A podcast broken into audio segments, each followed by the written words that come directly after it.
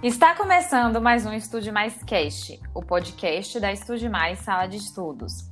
Como vocês devem ter visto nas nossas redes sociais, o nosso convidado de hoje dispensa qualquer apresentação. Então, gostaríamos de iniciar dando as boas-vindas para o professor Edvaldo Brito. Professor, é uma honra para nós poder compartilhar sua história. Muito obrigada por disponibilizar esse tempo para o nosso bate-papo, tá? A satisfação é toda minha de participar de um evento que tem a maior repercussão, é, como é o caso do Estude Mais, e estou às suas ordens para participar. Obrigada.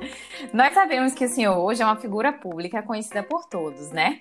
Mas, mesmo assim, gostaríamos de ler parte do seu currículo, pois todo com certeza nos tomaria algumas horas, para aqueles que talvez ainda não conheçam alguns desses fatos da sua história.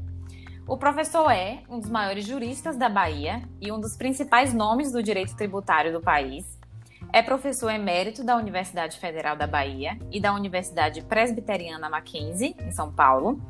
Graduação e mestrado pela Universidade Federal da Bahia.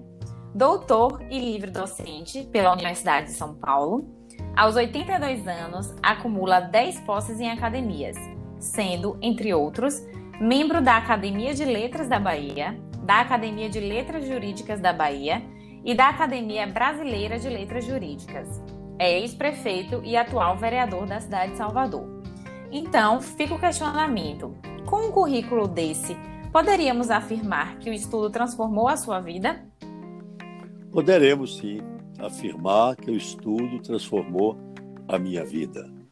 E isso por inspiração de uma pessoa que, como todos nós nos relacionamos, cada qual ao seu modo com essa pessoa, a mãe da gente, ela, Dona Edith, vendo que eu me aplicava, que eu estudava, que eu tinha uma vontade de vencer, ela me aconselhava não porque eu não estudasse, ao contrário, eu acabo de dizer, porque ela queria dar um incentivo ao filho.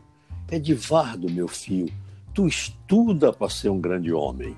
Eu, cada vez que me lembro disso e cada vez que tenho momentos como estes que estamos tendo agora, eu começo louvando a minha mãe e fazendo a invocação: Minha mãe, onde vós estiverdes, sabeis seu filho está, portanto, vencendo com a vida transformada por sua causa.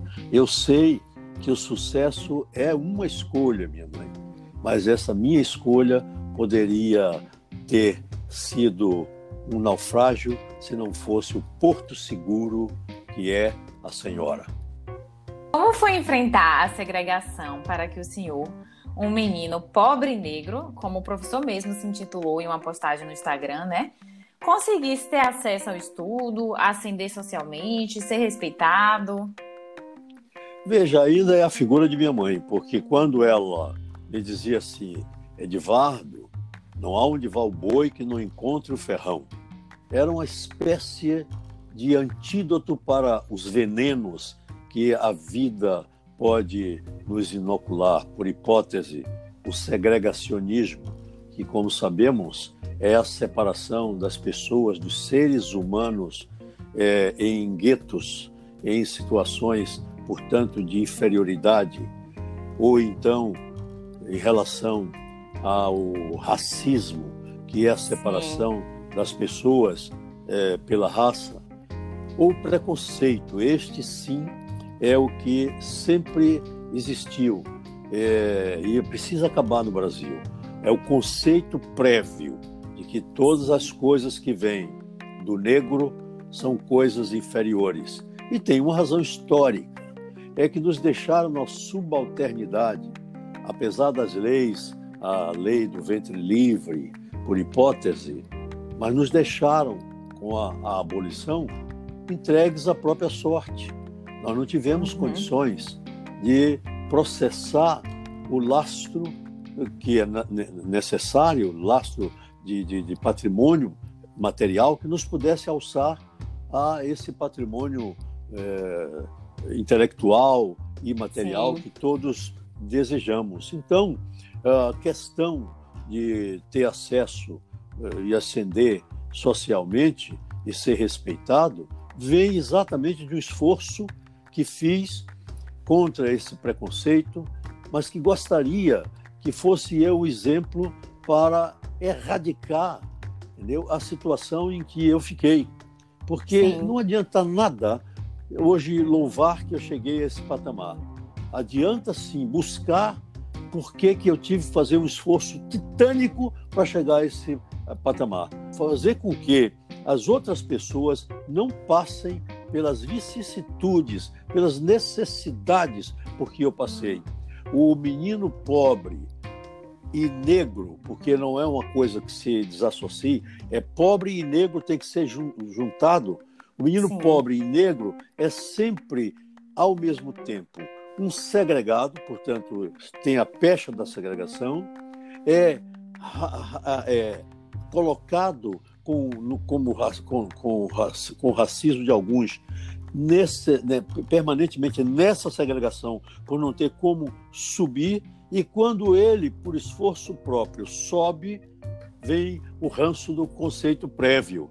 Ah, subiu apesar de ser negro. Sim, sim. E se faz alguma coisa, um erro que é conhecido para qualquer ser humano, aí diz: só podia ser, é negro. Então, sofre por um lado e sofre por outro.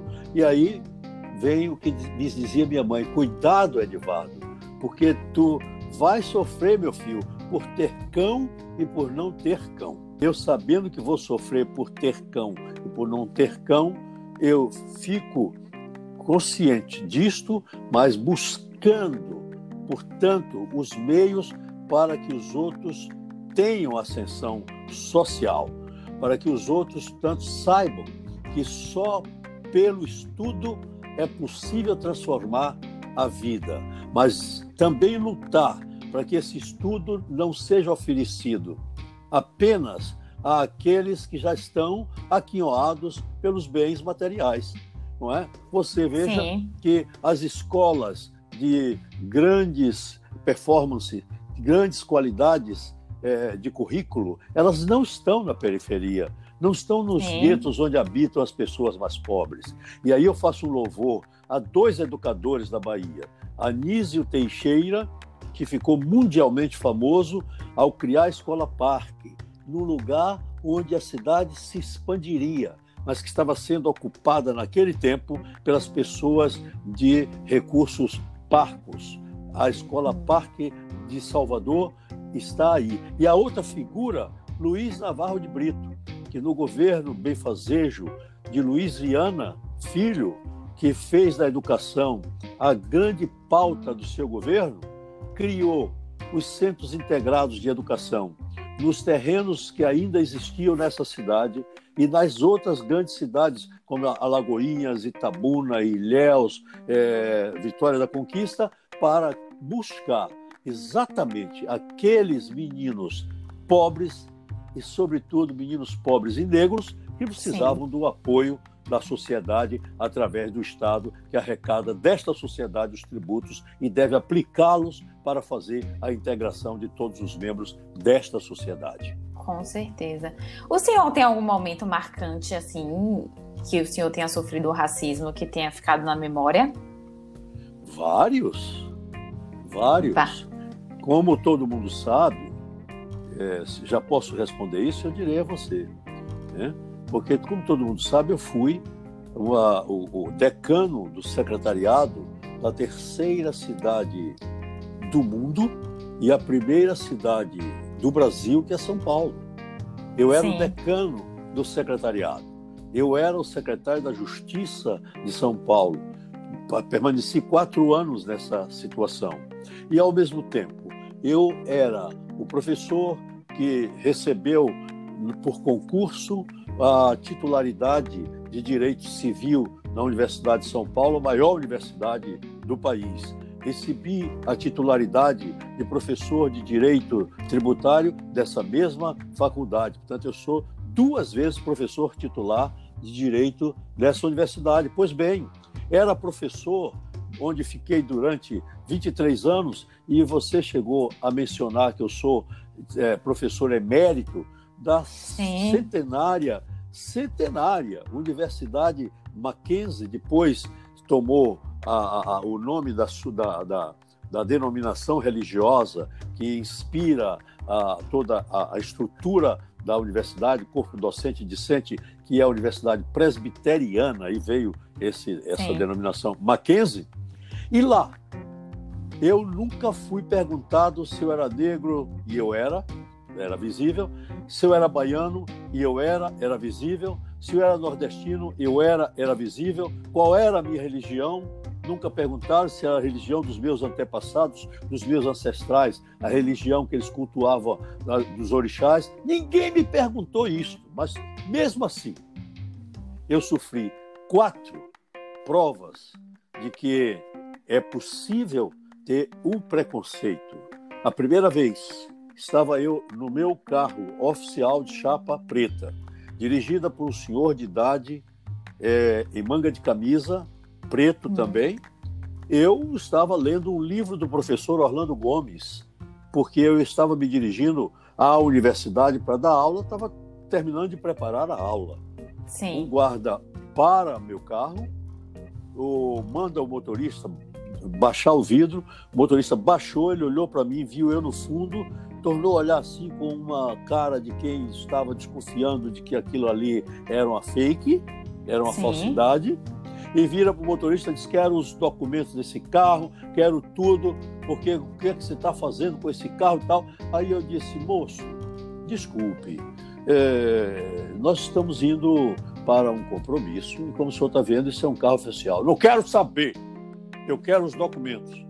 E eu aí virei para o motorista, o senhor já estava tremendo, o pobre velho.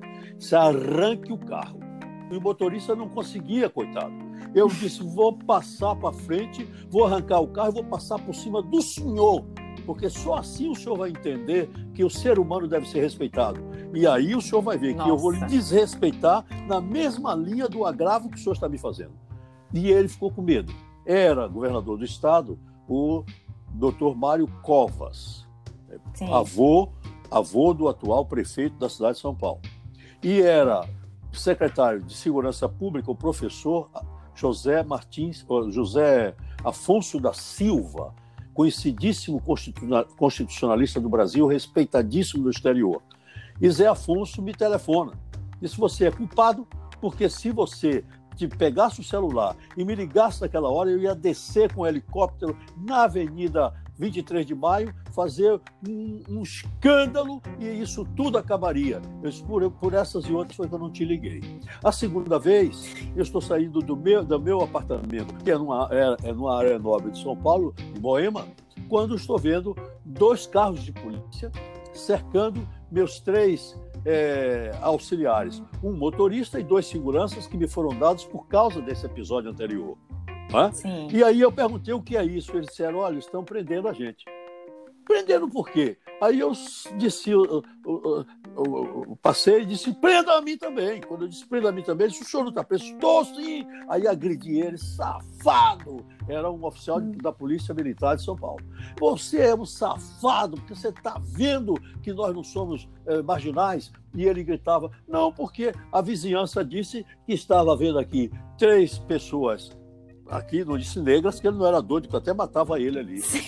Três pessoas, né, em volta de um carro. Aqui já houve um assalto. E aí disseram que parece que foram essas pessoas. Aí quando ele disse, prenda Nossa. todo mundo, prenda, prenda, ele saiu correndo. Nunca mais Nossa. apareceu. De outra feita, você me permita contar os quatro, né? Sim, de outra sim. feita, eu fui é, para um programa de televisão com o professor Ives Gandra, que é um dos nomes importantes do, do direito do Brasil. E o professor Ives Gandra, comigo, terminado de gravar o programa numa emissora eh, religiosa, fomos almoçar ali no Burumbi, num restaurante. Terminado o almoço, ele pegou o carro dele e foi, eu peguei o carro que me servia e fui. E por causa desses episódios anteriores, tinha um carro de segurança atrás de mim. Sim. Não deu outra. veio um carro pela frente assim, com a, a sirene, aí passou na frente, o carro não, não foi além, ele saltou e veio até mim. Eu disse: não é possível novamente. Agora o senhor vai prender mesmo, e depois de eu preso, eu prendo o senhor lá. Aí ele viu que era eu, porque o negócio estava ficando famoso em São Paulo. E aí Sim. ele se mandou, foi embora. E a quarta e última vez, 9 de novembro, eu vou um domingo para a casa de, do presidente da Academia é, Brasileira de Direito Tributário, que você fez referência de algumas, não fez dessa, eu estou fazendo. Sim. Eu fundei essa academia há 40 anos atrás. E eu, é, sendo um dos fundadores e titulares da academia, e para você ver, hoje, como titular, eu sou o primeiro ocupante da cadeira, quando eu morrer, eu serei o patrono da cadeira, conforme os estatutos dessa academia. Você vê a importância que Sim. os estudos é, transformaram a minha vida. Aí Sim. eu fui é, andando pela, pela avenida, quando vem a rota, o sujeito com uma, um fuzil, uma, sei lá, uma metralhadora, por fora assim, com, com uma sirene, atravessou na frente do, do carro, parou o carro, todo, tirou todo mundo para correr ali com as mãos encostadas na parede e eu permaneci. E o meu chefe da segurança dizia: saia, professor, saia. Eu disse: não, ele vai metralhar o carro. Eu prefiro morrer a essa altura dos acontecimentos, a passar por tantas provações. Nossa já não aguento mais. Quando eu disse assim, não aguento mais, e disse: o senhor deve ter no computador do seu carro a informação de que esse carro que está aqui na frente não é de assaltante. E que eu, por ser negro, não sou assaltante. Metralhe, covarde! Metralhe! Quando eu disse assim, ele ficou assim preocupado, porque o de trás, que estava no computador do sim. carro, gritou para ele, ele voltou e saíram. Portanto, eu sofri Nossa. sim quatro demonstrações de preconceito num, num país que tem a maioria de negros, mas que as pessoas pensam que o corpo negro não vale nada, que a pessoa negra não vale nada, que meu corpo negro, portanto, não vai ter o mesmo fim que terá Sim. o corpo de todas as pessoas de outras de outras colorações de pele. E isso me dá realmente um, um, um, uma, uma, um momento de tensão quando se pergunta se eu sofri. Sofri sim preconceito. Sim. E não racismo, não segregação, que eu acho que são outras coisas. E nesse contexto, é, na sessão solene de posse do senhor como membro da Academia de Letras da Bahia, em 2019, é, o professor Joaci Góes destacou a sua representação no meio acadêmico e a sua representatividade por ser negro, dizendo: ele é, entre os milhões de negros que há no Brasil, o negro vivo mais ilustre.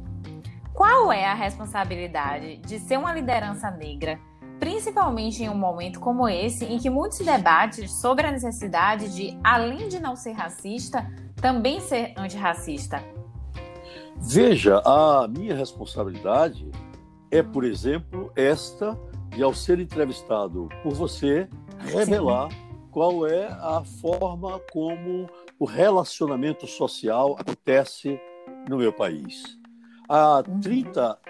veja bem, há 37 anos atrás, a minha mulher, que é professora também da Universidade Católica de Salvador, ensina direito civil, fez o mestrado. E no mestrado ela escolheu uma, um tema que era a ascensão do negro, a ascensão social do negro. Desde então que ela revelou uma coisa importante. Há 37 anos atrás, ela não encontrou um gerente de banco negro, não encontrou um diretor de empresa importante negro, não é, é, mostrou que em 1936 no, numa, numa estatística que foi feita em Salvador, e portanto um ano antes de eu ter nascido, é, não havia um carroceiro branco, não havia um, uma lavadeira de roupas branca, não havia nenhuma pessoa dessas atividades subalternas, então, brancas, todos negros.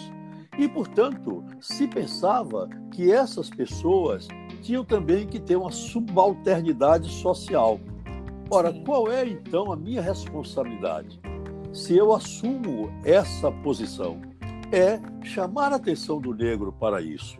E quando eu vejo alguém dizer que precisa ter um prefeito negro, porque eu fui o primeiro e único nesses 500 anos de Brasil, Uhum. prefeito, prefeito negro da cidade do Salvador, eu não vejo nisso nenhuma vantagem, senão se buscar como trazer os candidatos negros para que eles sejam disputem e, e que Uhum. eles possam tirar da cabeça dos outros a- a- essa impressão. E aí eu lhe digo, fui candidato a senador há 10 anos atrás, fiquei na quarta colocação. Então não vale a pena essa coisa demagógica que fazem muitos, inclusive negros, de dizer precisamos de um negro, precisamos coisa nenhuma. Precisamos de alguém que remexa a cabeça dos preconceituosos para que nós tenhamos a possibilidade de mostrar o negro como uma pessoa de destaque. As televisões também são responsáveis, porque as novelas Sim. só trazem as pessoas negras como subalternas. Por que, que você me faz essa pergunta e que Joaci disse isso no dia que eu tomei posse na 11ª Academia do Brasil? Por que que, em vez disso, não mostra o sucesso de um homem negro implorando para que esse sucesso que veio pela, pelas próprias unhas e pelos próprios dedos, arrancando os torrões do chão que lhe impedia pisar num, num caminho menos áspero. Por que que, em vez de fazer essas coisas, não chama atenção de que é preciso evitar que existam outros homens negros como eu que venceram fazendo esta coisa lamentável que é tirar, vou repetir, as pedras do caminho com as Sim. unhas do dedo, das- dos dez dedos das mãos, ferindo-as, portanto, e atingindo sua alma profundamente, como se pudesse dar um golpe de faca no coração. Infelizmente, a gente não tem tempo para abordar mais esse assunto, porque realmente daria vários episódios, né? Eu vou precisar mudar um pouquinho o tema, que o nosso tempo está um pouco corrido. Mudando totalmente o foco, é, ano passado, o jornal Tribuna da Bahia eh, noticiou a seguinte matéria. Edivaldo Brito torna-se youtuber às vésperas de completar 82 anos. Esse processo de acompanhar um turbilhão de mudanças tecnológicas e as novas formas de se comunicar foi natural para o senhor ou custou um pouquinho de esforço? Olha, custou um pouquinho de esforço, porque a minha faixa etária é daqueles que podem é, dizer que sabem muito pouco manobrar, há pouco para poder fazermos esse processo que estamos aqui envolvidos, me deu muito trabalho. É porque eu não tenho nenhum, nenhum dos meus cinco netos. Marinda, minha neta hoje de 10 anos, que foi, portanto, a causa do meu discurso na Academia de Letras da Bahia, não é? É, Sim. Felipe, que é o mais velho de todos, hoje advogado. Antônio Ali, que é, é um estudante, um menino bem aplicado. É, Paulinha, Paula também, que é minha neta. E Laila, sua, Sim. sua xará. Aí eu resolvi ser youtuber para poder estar à altura de tudo isso. Então, para poder ter um instrumento para divulgar todas essas ideias que nós Sim, acabamos sim, de, sim. é, de, de, Importantíssimo. de expressar. E se não fosse, portanto, o, o estude mais, eu não estaria é, de- fazendo a disseminação dessas ideias. Portanto, para mim, é uma forma não foi natural para comunicar, custou um pouco de esforço, mas hoje é uma forma muito importante para eu me comunicar. Muito, muito. Aproveitando essa abordagem de modernização e mudança das coisas, né? E com toda a experiência acadêmica que o senhor tem, algum dia passou pela sua cabeça que o estudo iria se profissionalizar tanto, eh, surgindo inclusive espaços direcionados especificamente para isso, como a Estude Mais? Olha, é difícil, porque as transformações na sociedade, do ponto de vista da tecnologia, elas têm sido muito rápidas. Sim. né? Você está vendo nessa pandemia, todos estamos em casa, eu, eu disse e vou repetir, há 100 dias cravados e o primeiro podcast que eu fiz foi exatamente a 17 de março de 2020, portanto, Sim. já passou passados 100, 100 dias, e eu jamais imaginaria que minha mulher fosse dar aula eh, à distância, como a Universidade Católica fez, para todos os alunos, terminou o semestre, fez provas por, por, por, por pela a distância, fez tudo isso. Sim. Jamais imaginaria. jamais imaginaria live, que hoje é o que eu mais estou fazendo é live, mostrando Sim. o cabelo está crescido porque não tem quem faça o cabelo, né? As, as rugas aumentando porque os dias estão passando, mas de qualquer jeito, viu? Eu é, bato palmas para o Estude Mais, que está envolvido, inserido nesse contexto e que é um instrumento que nos fará sempre, essas palmas que faço, elas expressarem o agradecimento de pessoas como você. Só, só um, uma pessoa da sua geração, jovem assim, com a beleza da juventude. A coisa mais bonita não é o corpo da pessoa. A coisa mais bonita é a mente da pessoa. Se a mente da pessoa é jovem, que beleza, que estética maravilhosa! E Sim. se associa, portanto, isso tudo à própria juventude do corpo, utilizar o corpo sem ser preconceituoso, maravilhoso. Sim. Encerrar o nosso bate-papo, né? Que o tempinho está um pouco corrido. Nos conta qual o cenário futuro de transformações que o senhor imagina para a vida acadêmica e o serviço público? Eu lhe direi que nada será como antes a partir, Sim. portanto, repetindo para Salvador, nesses 100 dias de, em que nós todos estamos com, recolhidos com essa é, pandemia, nada será como antes.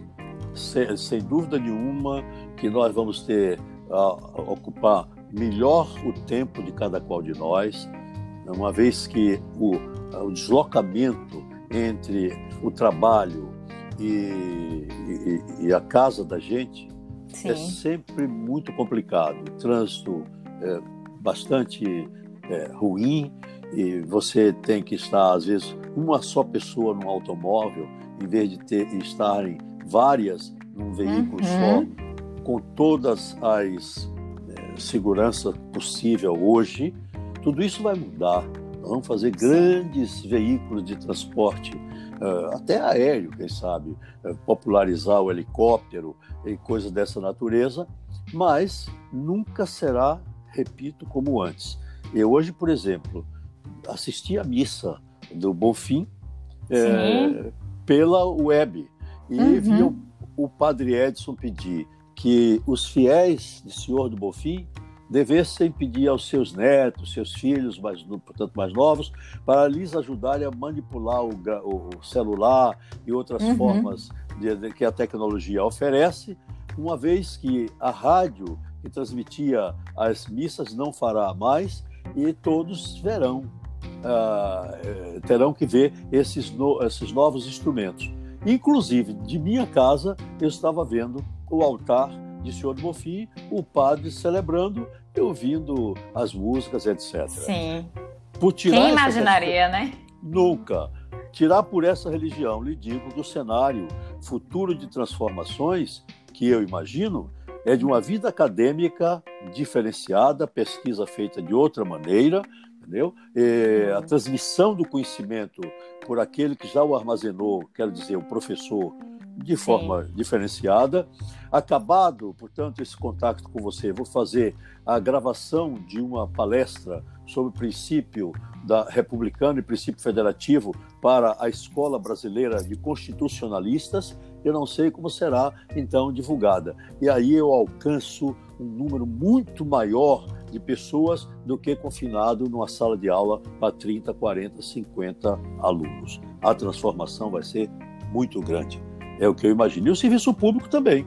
Nós vamos ter condições de acessar todas as, as os oferecimentos das, das, das prestações de serviço público pela, pelo sistema melhor dessas mudanças tecnológicas, como eu espero que a eleição deste ano se faça por um processo que não precise de ficarmos uhum. em grandes filas no meio da rua, não é? E uhum. com, com, com bate-chapa, com isso, com aquilo, porque a tecnologia já permite isso, com certeza. São as Sim. transformações mais assim, em, em síntese, que eu posso lhe passar e que, como eu imagino, para a vida acadêmica, para o serviço público, para a sociedade em geral. Sim, sim. É, então é isso, né? Ficamos por aqui hoje. Muito obrigada a todos que nos acompanharam e principalmente ao professor Edvaldo Brito por compartilhar tanta história e conhecimento conosco. Professor, muito obrigada mais uma vez. Foi maravilhoso. Deus a abençoe a tantos quantos estão nos ouvindo, acompanhando, etc. E pedir a Deus que acabem os preconceitos de toda a natureza. Amém, amém. Natureza religiosa, natureza étnica, natureza Sim. política. Cada qual é livre para pensar e escolher o que melhor lhe aprouve. Com e certeza. cada qual, porque é livre para isso, é livre também para respeitar o outro que também é livre. Sim, sim. Muito obrigada. Então é isso. Tchauzinho, pessoal, e até o próximo episódio.